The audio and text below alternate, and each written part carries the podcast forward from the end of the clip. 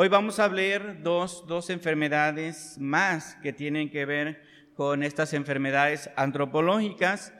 La primera la podemos observar aquí en, en Santiago.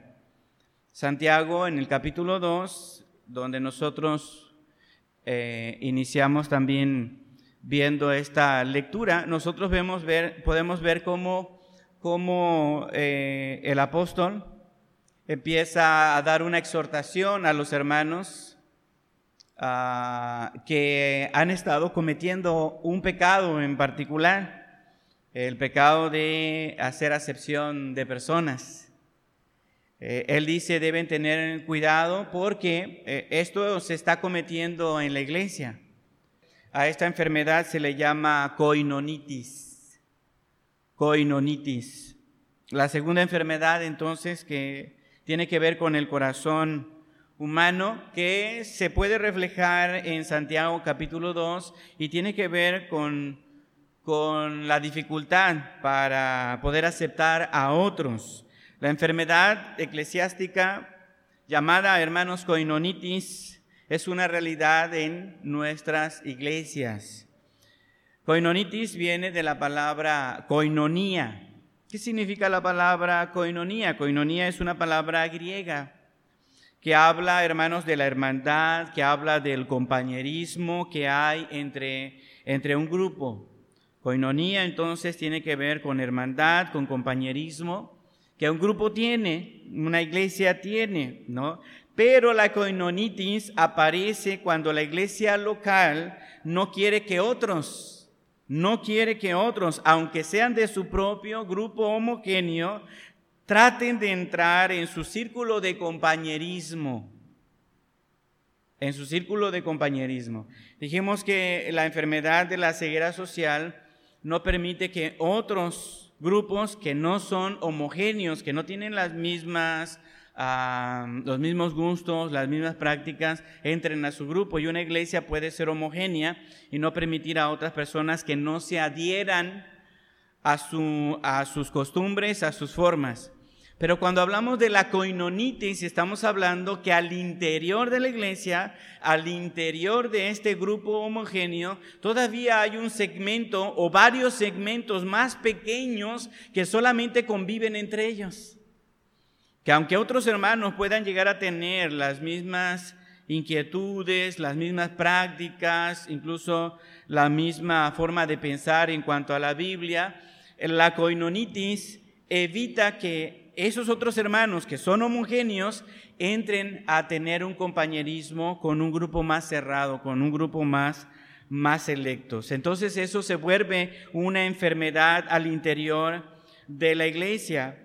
No se permite, cuando hay esta enfermedad de coinonitis, no se permite en el círculo de compañerismo eh, incluir a otros. La iglesia se centra mayormente en los grupos de siempre, en los miembros de siempre. No van a permitir que entren en el compañerismo de manera oficial, de manera oficial otros, ¿no? Porque simplemente no los quieren allí, no los quieren allí. Van a estarse solamente reuniendo con los mismos y van a preocuparse solamente por los mismos y van a, tratar de desarrollar su propia vida espiritual, pero solamente en el grupo. No se preocupa por las demás personas de la iglesia o si la iglesia es un grupo homogéneo que además sufre de coinonitis, no va a permitir que gente de allá entre a su comunidad porque no le va a gustar tener compañerismo con la gente de afuera, con la gente de afuera. Se va entendiendo lo que significa mm, esta enfermedad, coinonitis, el solamente tener compañerismo con los de siempre, con el grupo más cerrado, independientemente de que sea un grupo que tenga los mismos intereses. Ya nos acostumbramos a reunirnos solamente entre nosotros.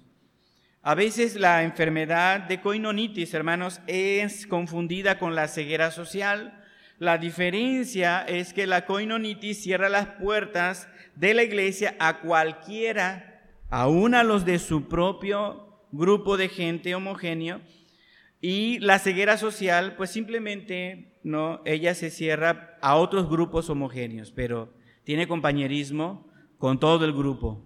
La coinonitis no, solamente con un grupo más, más pequeños. ¿Se entiende, hermanos? Muchas veces la iglesia no está consciente de lo que está haciendo. Piensa que está abierta para todos, que todos pueden venir a la iglesia y todos pueden tener compañerismo, que todos son aceptados y que los visitantes son bienvenidos. Pero, aunque asistan de manera regular, nunca se llegarán a sentir incluidos en el círculo más íntimo de los miembros antiguos. Siempre va a haber una diferencia. Hay muchas iglesias que dicen, nosotros estamos abiertos para todos, queremos el compañerismo con todos, vengan a la iglesia, pero ya estando aquí, se puede ver esta diferencia entre los miembros más antiguos y los miembros más recientes o las visitas. Hay personas que llegan a la iglesia y por años, hermanos, por años son considerados visitas. Y los conocemos de, tiempo, ¿verdad? pero nunca se han podido integrar del todo en la congregación. Y puede ser a esta enfermedad que se puede sufrir en las iglesias llamada coinonitis. Todo el mundo es muy cortés frente a los visitantes, todo mundo los recibe, los saluda,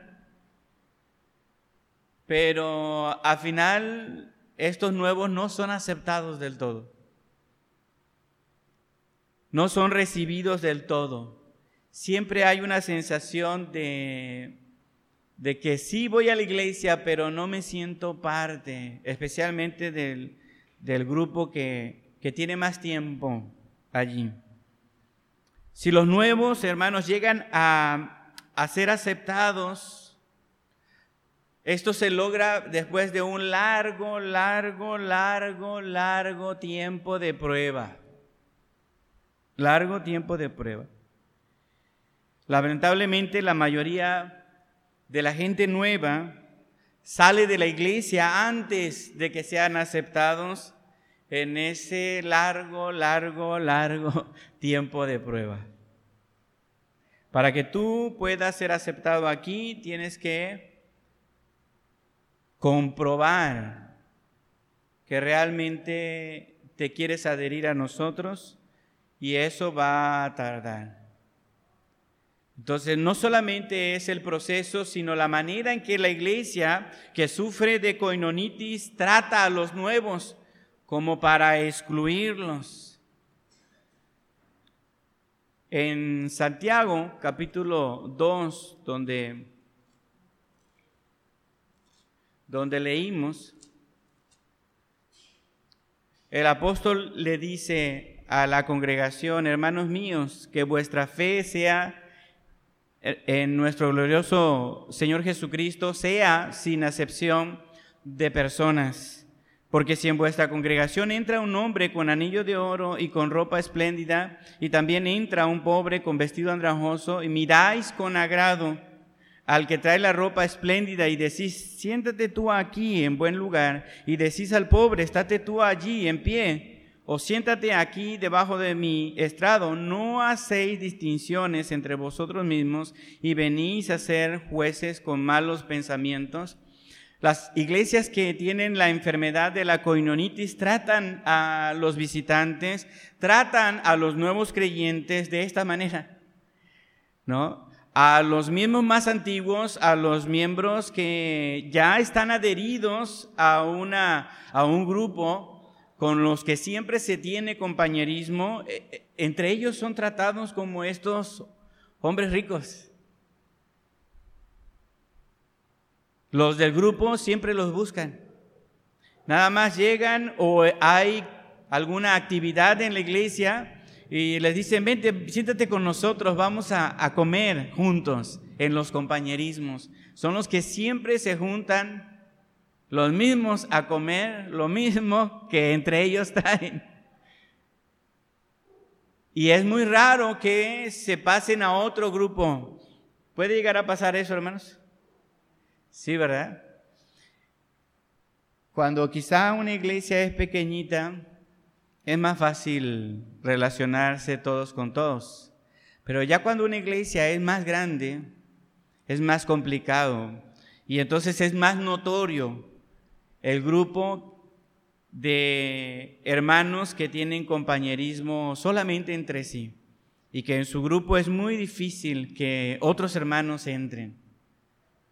A veces tiene que ver con el liderazgo, o sea, ese es el grupo de los que están adheridos al pastor, son los preferidos del pastor, entonces ese es el grupo que se puede distinguir otras veces tiene que ver este, este grupo de compañerismo por, por ser familiares en, en, una iglesia. ¿no? Dice, estos siempre solamente se juntan con los de su familia. Como ya son varios en la iglesia, pues se juntan los padres, los hijos, los nietos, los sobrinos, los tíos, los abuelos, pero solamente de esa familia en las iglesias, en los compañerismos, en los grupos que se tiene, en las salidas que hay, hay veces a los grupos luego de familias que solamente se reúnen entre ellos y tienen cierta preferencia entre, entre la familia. ¿no? Esto a veces es natural por el amor que se tiene con la familia, las madres con los hijos, las abuelas con los nietos, pero es algo que puede llegar a ser un problema en la iglesia. Santiago le dice a los hermanos, ustedes no deben actuar de esa manera. Si entra un hombre con un anillo de oro, con ropa espléndida, y entra un pobre con vestido andrajoso, o alguien que no es de tu grupo de compañerismo,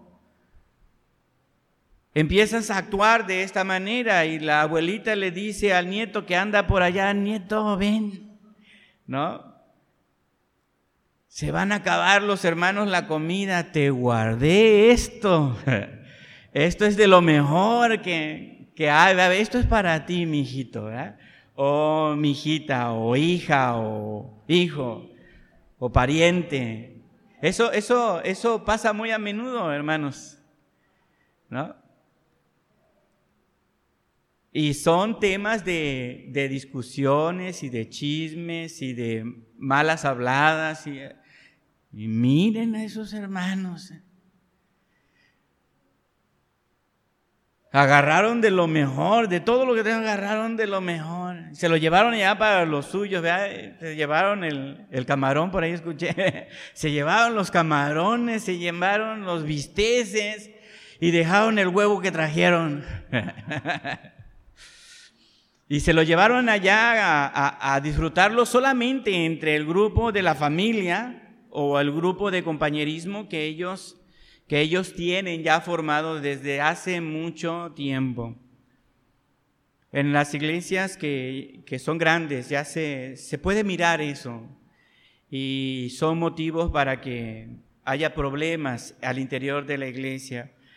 Y cuando alguien quiere entrar a ese grupo de compañerismo, no estoy hablando simplemente de que también quiera comer camarones y se junte al grupo de hermanos o que quiera comer del bistec que trajeron, sino el tener un compañerismo, el conocer de la vida, el tener tiempo con los hermanos de ese grupo, a veces se le mira de una manera ah, fea, haciendo distinciones, diciendo, ¿y tú qué haces aquí? Si tú no te juntas con nosotros se le, se le trata como un pobre andrajoso.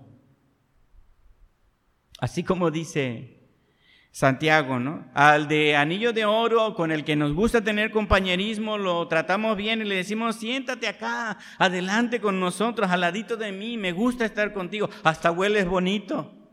¿eh? Has de usar una colonia bien cara, un perfume bien caro.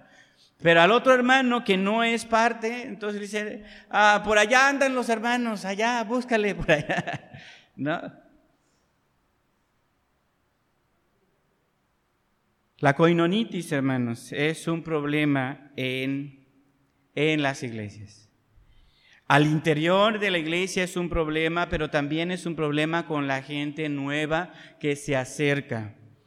Este tipo de problemas hieren el corazón de cualquier persona. Cuando se les trata de esta manera, haciendo distinciones, juzgándolos, ¿no? Este es del grupo de nosotros, este es de otro grupo, hay un, pesar en el corazón, hay dificultad para sentirse como, como miembro del cuerpo de Cristo. Yo estuve muchos años en la Ciudad de México y asistí a muchas iglesias. Y mientras estaba en la etapa esa de prueba que me acercaba a la iglesia y me daban la bienvenida. Yo podía notar que sí había quienes se acercaban y quienes no. Había quienes me daban la bienvenida y no solamente de manera cortés, sino también me hacían plática para, para conocerme y eso me hacía sentir muy bien. Pero hubo una o dos iglesias donde estuve asistiendo mucho tiempo, mucho, mucho tiempo. Y solamente, solamente el pastor me saludaba. Solamente el pastor iba y hablaba conmigo. Solamente el pastor me decía, qué bueno que estás aquí. Y aunque estuve asistiendo en esa iglesia mucho tiempo, nunca me sentí parte de esa congregación asistía a todos los cultos, asistía a las reuniones de jóvenes que había en, esa iglesia. Y recuerdo que en ese grupo de jóvenes había dos grupos bien distinguidos. Y fue difícil integrarme como joven, como cristiano ya, pero en una ciudad que no era la mía, en una iglesia que tenía costumbres también diferentes a lo que yo había aprendido, fue muy difícil y en muchas iglesias me sentí como un pobre andrajoso, juzgado y rechazado.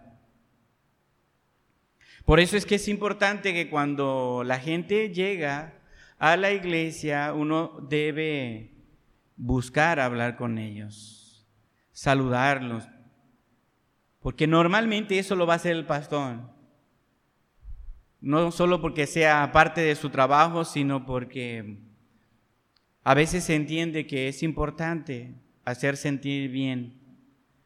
Pero adherir a alguien al grupo, hermanos, no depende de una sola persona, no depende solamente del pastor, depende de toda la iglesia. Y que pueda ella reconocer que quizá puede tener esta clase de actitud que el apóstol Santiago está advirtiendo a la iglesia de no cometer, mirar con agrado al que trae ropa espléndida, a los que son de tu grupo, con los que te gusta tener compañerismo y decirle de manera brusca, tú, siéntate allá, en otro lugar, porque no eres bienvenido en mi grupo de compañerismo en mi grupo de compañerismo. El apóstol Santiago en el versículo 5 del capítulo dice, hermanos míos, amados, oíd, ¿no ha elegido Dios a los pobres de este mundo? Ahí estamos hablando de un ejemplo bien concreto entre pobres y ricos, pero esto se aplica a lo que hemos estado hablando, ¿no? No eligió Dios a los pobres de este mundo, a los que son considerados en el mundo como que no tienen valor, como que no son importantes, como que no hay que procurarlos, a esos que el mundo ha rechazado, no los ha elegido Dios para que sean ricos en fe. Así que hay personas que puedan ser considerados como no aptos para nuestro grupo de compañerismo, pero que realmente pueden llegar a contribuir grandemente en nuestra fe cristiana el apóstol está diciéndole aquí, algunos de ellos, algunos de estos pobres que son rechazados por el mundo, Dios los ha hecho ricos en fe, los ha hecho ricos espiritualmente. No estamos diciendo que todos los pobres tienen una fe sólida y una vida espiritual profunda, pero a veces la condición humilde económicamente, por llamarlo de manera popular tradicional, hace que una persona pueda entender más el misterio del vaciamiento de Dios al venir a este mundo a ser un humilde humano. A veces los pobres que carecen de poder, que carecen de, de mm, recursos económicos, de dinero, a veces ellos pueden entender más lo que significa valorar a una persona por lo que es y no por lo que tiene. Ellos, dice aquí, son elegidos los pobres de este mundo para que sean ricos en fe y herederos del reino que ha prometido a los que le aman. Así que no solamente es por ser pobres, sino por tener un amor por Dios profundo, una vida espiritual, una aceptación de la fe de manera pura, limpia, que les ayuda a entender lo importante que es aceptarnos entre todos y evitar, hermanos, este problema. Para sanar esta enfermedad, la iglesia tiene que en primer, en primer lugar, tiene que reconocer que tiene ese problema. La coinonitis es un problema real en muchas iglesias y para ser sanada de ellos, lo primero hay que reconocerlo. Sí, me gusta solamente tener compañerismo con ciertos hermanos. Es cierto, podemos mirar que hay hermanos que se aíslan y tienen compañerismo solamente entre ellos. Reconocer ese problema, hermanos, es el primer paso para tratar de componerlo, de arreglarlo, de buscar de parte de Dios una orientación para actuar diferente. La coinonitis, hermanos, es un cáncer. Es un cáncer.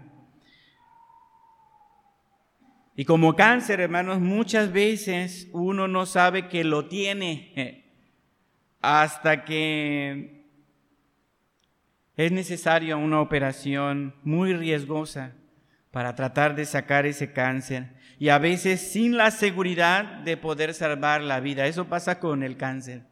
Y lo mismo pasa con la coinonitis. Una iglesia que tiene coinonitis y no se da cuenta, es un cáncer que está creciendo, que está extendiéndose, que va haciéndose una práctica regular y los que llegan a adherirse a la iglesia empiezan a tener estas mismas prácticas y empiezan a hacer sus grupos y después es muy difícil sanar una iglesia con esta enfermedad de coinonitis. Puede haber una operación, pero va a ser muy riesgosa, hermanos. Y no hay garantías. ¿No? Cuando nosotros podemos entonces darnos cuenta que tenemos ese problema, tenemos que enseñar la universalidad de la iglesia a todos los miembros, a los nuevos miembros y a cualquiera que Dios, hermanos, mande a nuestra iglesia a través de las puertas. Cualquiera que llegue a nuestras puertas debe ser recibido con gozo, debe ser recibido con alegría. Sin esta práctica que Santiago está diciendo que los hermanos tenían, pues si es una exhortación, hermanos, está diciéndoles, esto está pasando. Esto está pasando. No es una advertencia, no es una situación que estaba sucediendo y después vienen las advertencias. Nosotros debemos procurar enseñar y tratar a todos los que llegan aquí con gozo, con alegría, incluyéndolos. Cada persona que Dios manda a nuestra iglesia debe, debe sentirse parte de nuestra iglesia lo más pronto posible. Debe ser buscado por la mayoría de los que somos parte de esta iglesia. No esperar al que el pastor o los líderes busquen a ese nuevo o a esa persona que vino. Porque a veces nada más tenemos una oportunidad. Vino solamente una vez. Y si solamente una persona de entre 30, de entre 50, de entre 80 personas fue y habló con esa visita, no va a regresar. Por eso, entre más podamos hacer sentir a las personas nuevas, a los visitantes que pueden ser parte de nuestra comunidad, que si realmente estamos abiertos, esto será mejor para nuestra iglesia. Y una buena manera de evitar esta enfermedad es formar comités de bienvenida. Las iglesias, aunque sean pequeñas, hermanos, como la nuestra, deben pensar quizá en uno o dos miembros de la iglesia que se encarguen de darle la bienvenida a todos, de hacerlos sentir bien entre nosotros.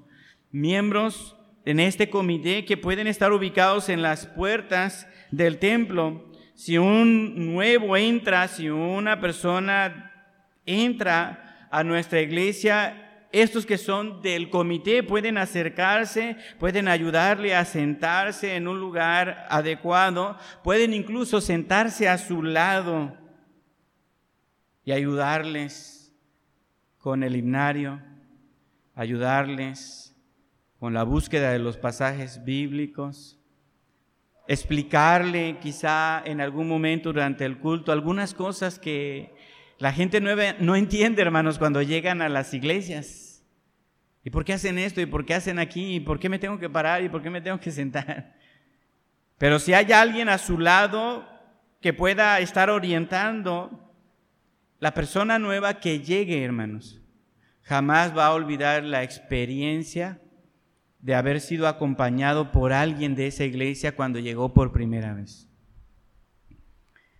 Una de las iglesias a las que fui, ya les he platicado esto, ah, había un hermano que no era el pastor, tampoco era copastor, era uno de los músicos y siempre estaba ocupado pero cada vez que iba yo saliendo era el primero que me buscaba y me daba un fuerte abrazo. Pero fuerte. De esos que se miran y se sienten muy sinceros. un fuerte abrazo. Y me miraba a los ojos y me saludaba y me preguntaba, ¿cómo estás? Él se llama José Robledo. Era una persona muy cálida en esa iglesia ahí. Y yo creo que hasta que me muera me lo voy a llevar en mi recuerdo.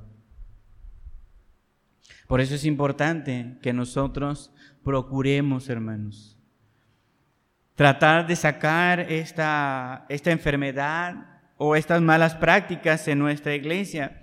Otra forma de superar la enfermedad de la coinonitis es mirar más allá de nuestro grupo, tener una visión para nuestra comunidad y buscar la mejor metodología para alcanzarlos con el Evangelio. No pensar que ya con los que estamos ya nos sentimos bien, ¿para qué buscar a más gente? A veces tenemos esta idea, hermanos, ya, si con los que somos hay tantos problemas, Ahora imagínense cuando lleguen otros que, que, que no sabemos sus mañas, que no sabemos sus prácticas, que no sabemos la manera en la que les gustan las cosas. Imagínense los problemas que va a haber. Y decimos, no, no, no, mejor así entre los que somos, ya nos conocemos, ya sabemos cuáles son los límites de cada quien, cómo debemos tratar a tal hermano, tal hermana con pincitas y ya, ahí, ¿verdad? Así que si vamos a tener un discipulado para evangelizar a otros, mejor no nos metemos. Si vamos a tener alguna otra metodología para hablarles de Cristo a los de la colonia, no nos involucramos tanto. ¿Por qué? Porque estamos muy a gusto con el grupo que somos. Debemos evitar eso y tener más bien una visión de alcanzar a más personas en nuestra comunidad y buscar la mejor metodología para que ellos se sientan, se sientan a gusto. No es sencillo, no es fácil. Ya nosotros estamos muy arraigados en ciertas costumbres en nuestra congregación. Otra, otra, otra enfermedad, hermanos, que quiero tratar rápidamente. Parecen muy similares, pero son diferentes. Esta se llama la etniquitis. Etniquitis. La anterior se llamaba coinonitis. Solamente tener compañerismo entre el grupo cerrado. Ahora vamos a hablar de una enfermedad etniquitis que también está enraizada en el corazón del ser humano.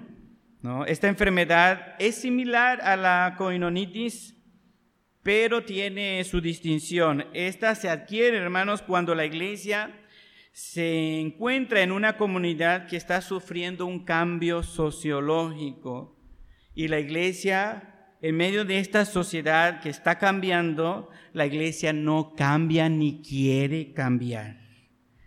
La iglesia no se adapta a la transformación que está sucediendo a su alrededor. Por eso esta enfermedad se llama etniquitis. Hay un grupo, hay una etnia que ya es así y ha sido así por generaciones y generaciones y generaciones.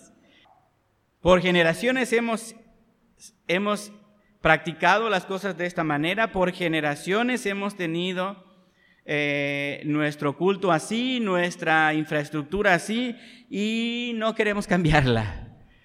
No queremos meter nada nuevo.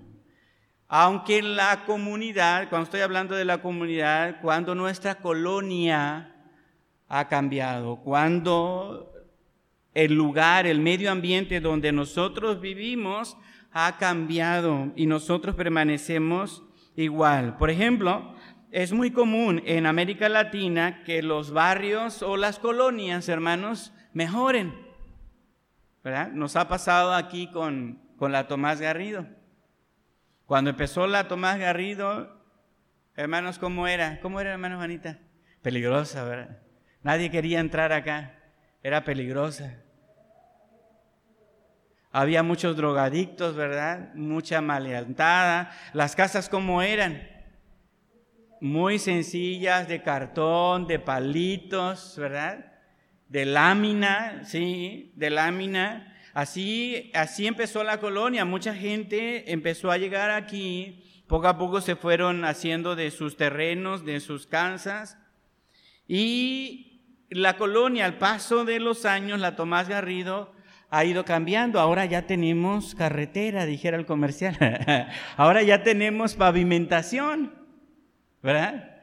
Ahora ya tenemos calles pavimentadas, tenemos la luz, ¿verdad? Que era también problemática, se hacían los cultos muy temprano, los primeros años por el asunto de la luz, que era oscuro. Ahora ya hay luz, hay agua potable, ¿no? Hay drenaje, ¿no? Ya algunas de las fosas sépticas han quedado obsoletas, ¿verdad? Como la nuestra en esta congregación.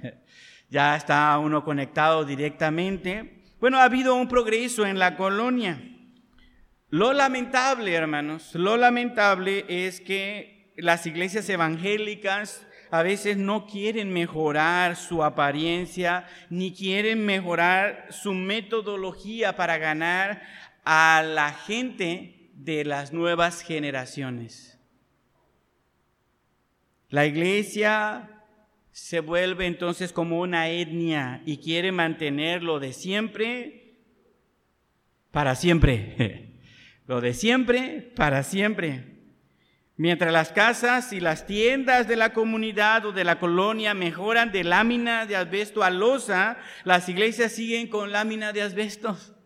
Muchas iglesias no se preocupan por una mejoría Mientras las casas y otros edificios de la colonia colocan ventanas y puertas modernas, las iglesias se quedan con ventanas y cortinas viejas, normalmente rotas por el viento y por los años de uso.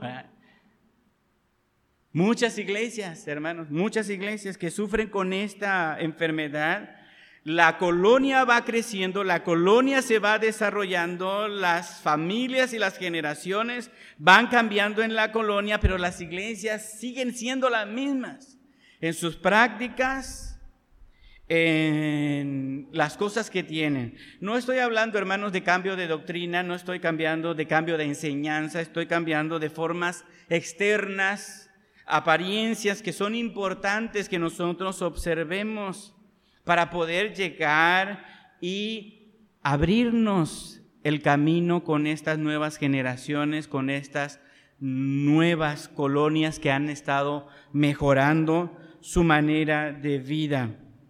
Mientras que la juventud crece, hermanos, el día de hoy con una mentalidad diferente a la de sus padres, la iglesia se queda con la mentalidad del pasado y es el guardaespaldas de lo acostumbrado.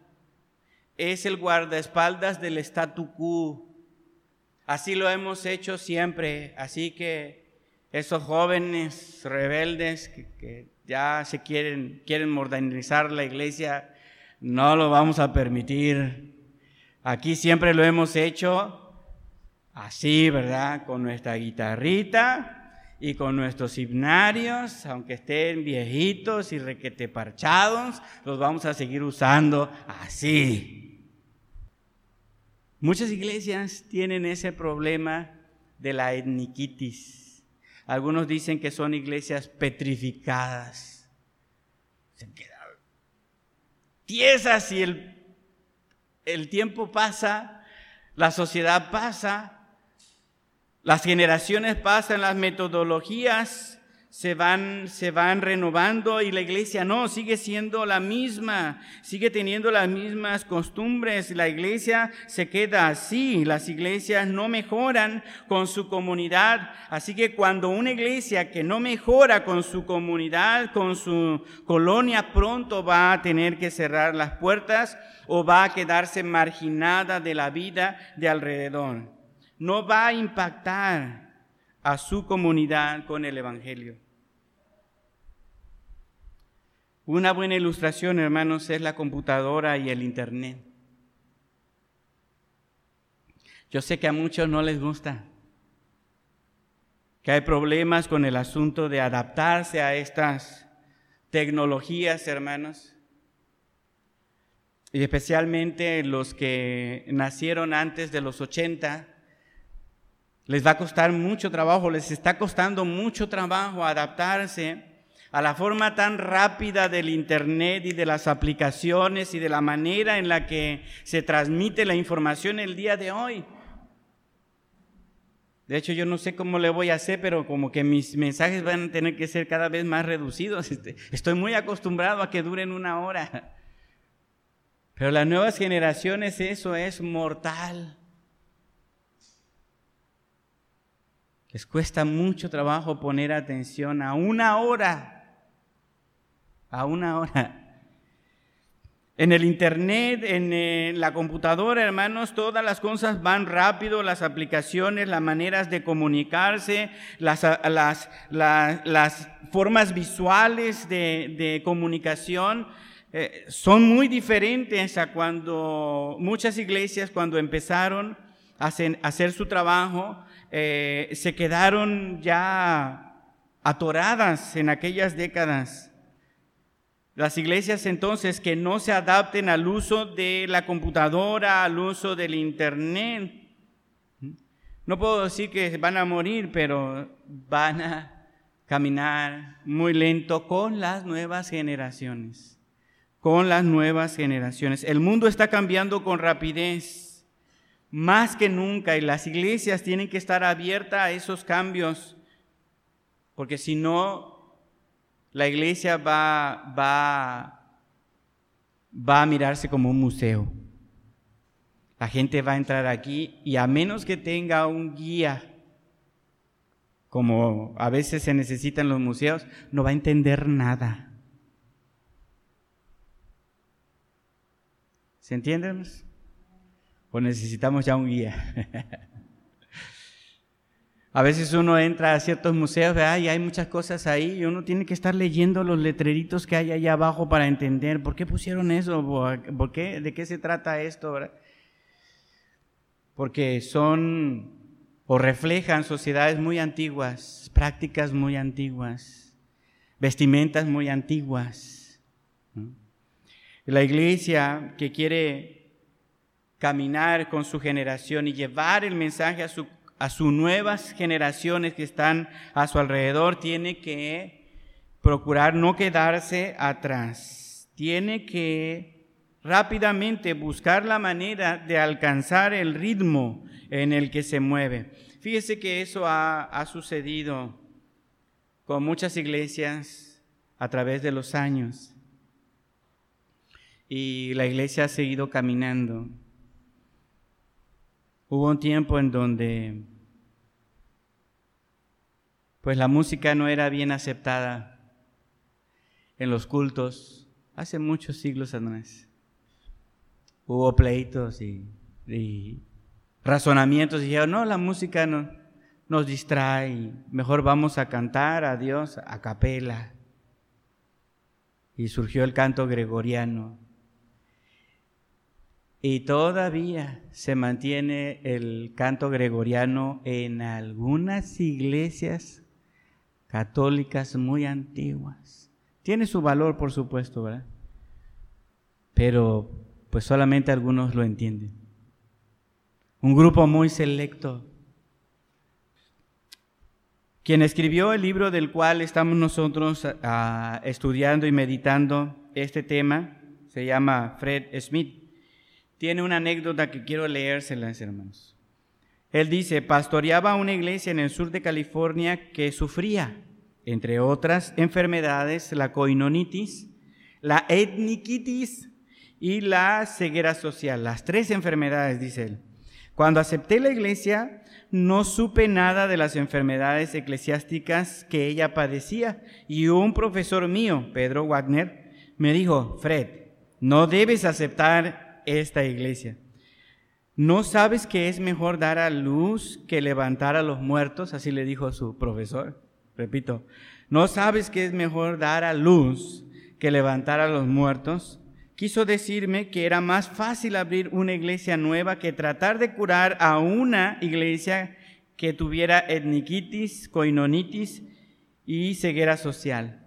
Bueno, dice Fred Smith, muy poco después de haber iniciado mi trabajo dentro de la iglesia, porque se aceptó, me di cuenta que por varios factores, de los cuales uno era la etniquitis, ¿no? La iglesia no quería cambiar, tenía, dice él, como pastor y líderes, tenía que vender el edificio y trasladarnos a otro barrio, dice.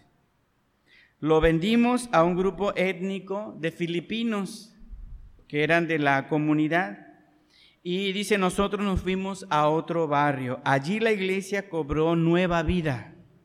Después de cuatro años creció de 35 asistentes, de cuatro años, de 35 asistentes a más de 120. Es el testimonio de quien escribió este libro del que estamos hablando. No todas las iglesias tienen que hacer esta reparación. Es una reparación bastante radical, como lo que hablábamos de un cáncer. Si una iglesia tiene etniquitis al grado de una enfermedad tan avanzada como el cáncer, quizá tiene que pensar en eso. ¿Por qué? Porque se ha quedado muy rezagada en función de su sociedad. ¿Por qué? Porque las sociedades o las colonias en específico van cambiando. A veces cambian para bien y a veces las colonias cambian para mal. Y la iglesia tiene que eh, sopesar qué tan pertinente es quedarse en el mismo lugar. La iglesia que se encuentra en esta situación debe aplicar alguno de los dos remedios. Adaptarse a la nueva realidad sin pensar en irse o tiene que dejar su iglesia, su instalación, a otro nuevo grupo de la comunidad porque los que asisten a esa iglesia están muy desfasados de la gente que vive a nuestro alrededor. Y tenemos que empezar de nuevo en otra colonia. Bueno, no son remedios tan sencillos ni tan fáciles. Pero según estos estudios, hermanos, son algunas de las razones por que las iglesias no crecen y no avanzan. No crecen y no avanzan. Y nosotros tenemos que pensar si quizá estemos sufriendo de la coinonitis de manera severa o de la etniquitis de manera severa o, o parcial. Yo me inclino más por la coinonitis. Gracias a Dios, Dios nos ha permitido avanzar junto con la colonia ya hay muchas casas modernas, en esta colonia. Y nosotros hemos también querido avanzar en nuestro templo.